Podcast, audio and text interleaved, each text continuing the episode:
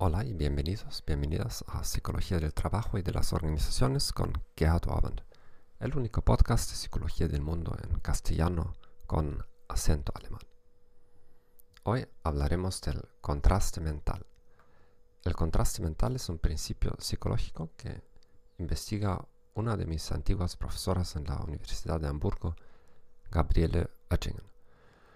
Hay tres formas de pensar en las metas un tipo de personas tiende a insistir en la situación negativa del momento presente. No inician la acción porque para ellos hay demasiados obstáculos. Otro tipo de personas sueña con los aspectos positivos del futuro.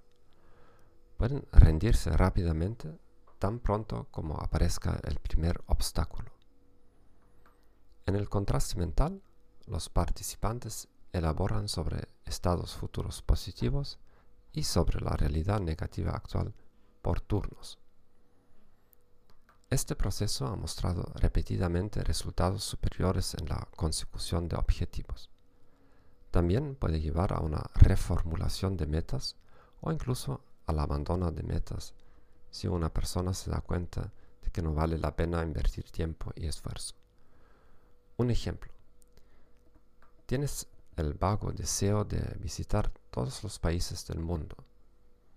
Antes de comenzar el viaje, miras videos sobre todos los países del mundo.